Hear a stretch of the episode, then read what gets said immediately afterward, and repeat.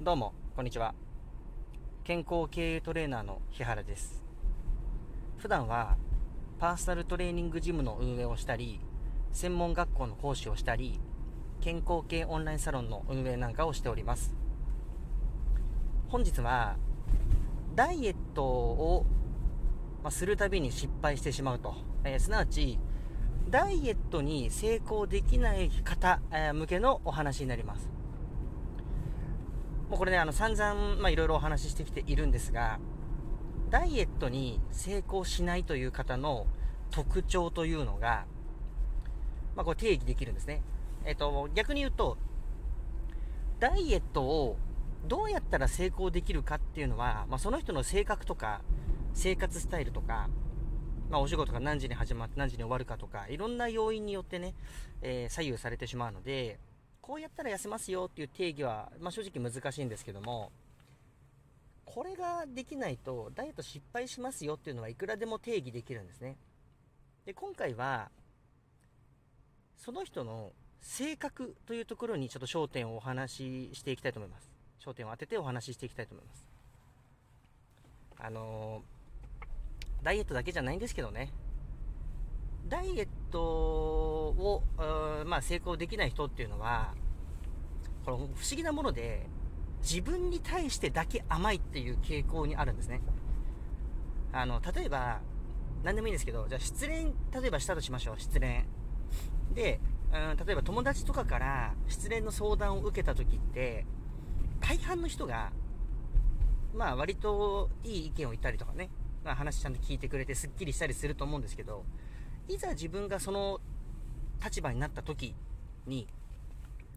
結構、うん、なんですかね、こう、自分のことを考えすぎて、なんか結論も出ず、なんかずるずるずるずるこう引きずってしまうという傾向にあるんですね。で、ダイエット成功しない人っていうのは、そのズルズル感が非常にあの長い、そして深いという傾向にあります。あの、もちろんますよ。他人に対しては、すごい的確なアドバイスとかするんですよ。それこそダイエットしたいんだよねって相談を受けたら、多分、あれこれ、相談乗って答えも出せるはずなんですよ。で、いざ自分がダイエットするってなった途端に、甘くなるんですね、人って。急に。これ結構、あるあるじゃないですか。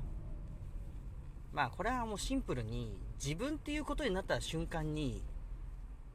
防衛反応といって、まあ、防衛、あの、自分を守るってことですね。あの、そういうものが本能としてあるので、他人に対しては理性ですね。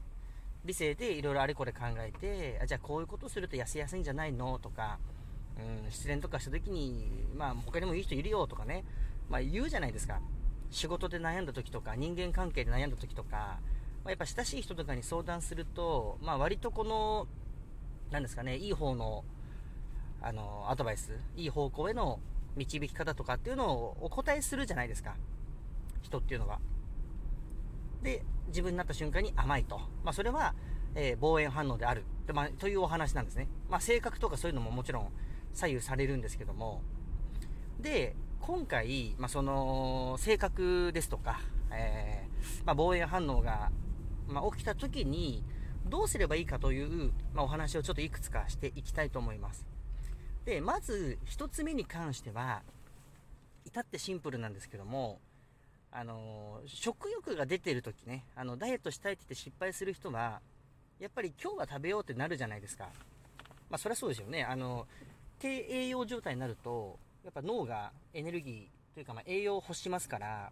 それを抑えるっていうのはやっぱ正直難しいんですよね。まあ、依存というのももちろんありますけども、やっぱり生きるか死ぬかで言うと、生きる方の選択を人はしますから、あの、そうなると、やはり、えー、ダイエット時っていうのは、食べてしまうっていうことが一番太ってしまう。すなわちダイエットに成功しづらい原因だったりするんですね。まあ、これはもう誰もが考えてもわかると思います。そうなった時の対処法一つ目っていうのは、まあ、これは割とあの、前にもお話したところですけども、本能を抑える方法としまして、あの、例えば、え、ー、とね、逆に言うとですね、お腹空いていればいるほど、人ってその反動でどんどん食べようとするんですよ。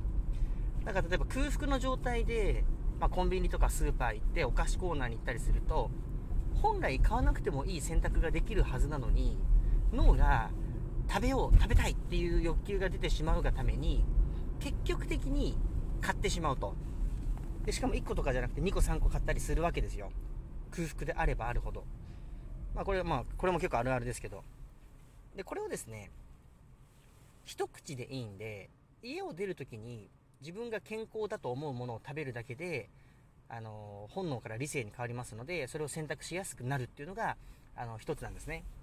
これ結構使えるテクニックなので例えば、えーと、お腹空いてて、うん、自分が料理する時っていうのも無駄な量を作りやすくなってしまったりとか、えー、お買い物行って食べ物食材買おうと思った時にお腹空いていればいるほどやっぱり無駄なものを買いすぎちゃうっていう傾向があるんですね、えー、外食の注文もそうですねなので1つ目は、まあ、じゃあ料理する前とか家を出る前とか、えー、外食食べる前とかに一口二口、まあ、ナッツとかね、何でもいいんでしょう。まあ、これあのー、論文が不思議な言葉で、あの、まあ、和訳したのが、うん、あれなんですけど、まあ、要は、自分が健康だと思うもの。まあ、キウイフルーツとかね。あの、おすすめはやっぱりナッツとか、プロテイン飲むとか。そうするだけで、あの、まず本能を抑えることができます。で、それって、まあ、ちょっと、まあ、これあの、今お話ししたことは、結構ずいぶん前に、ラジオの方でもお話ししているんですけども、その場しのぎなんですよ。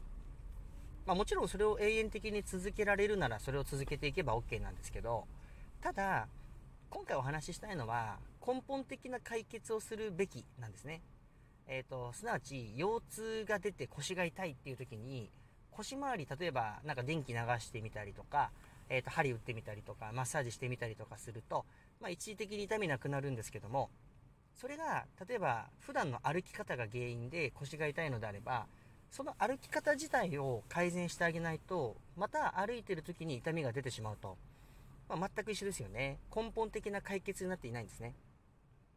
ダイエットも一緒です。で、2ヶ月だけ頑張るとかっていうことになっちゃうと、半年後にはやっぱりリバウンドしている可能性があるので、それはダイエット成功とは言えないんですね。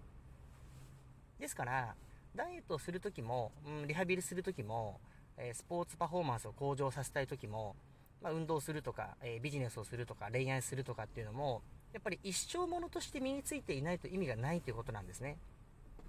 ですから、えー、その場合じゃどうすればいいかっていうのをちょっとお話ししていこうと思うんですけども、あのー、何か目の前にやらないといけないっていうタスクが出た時、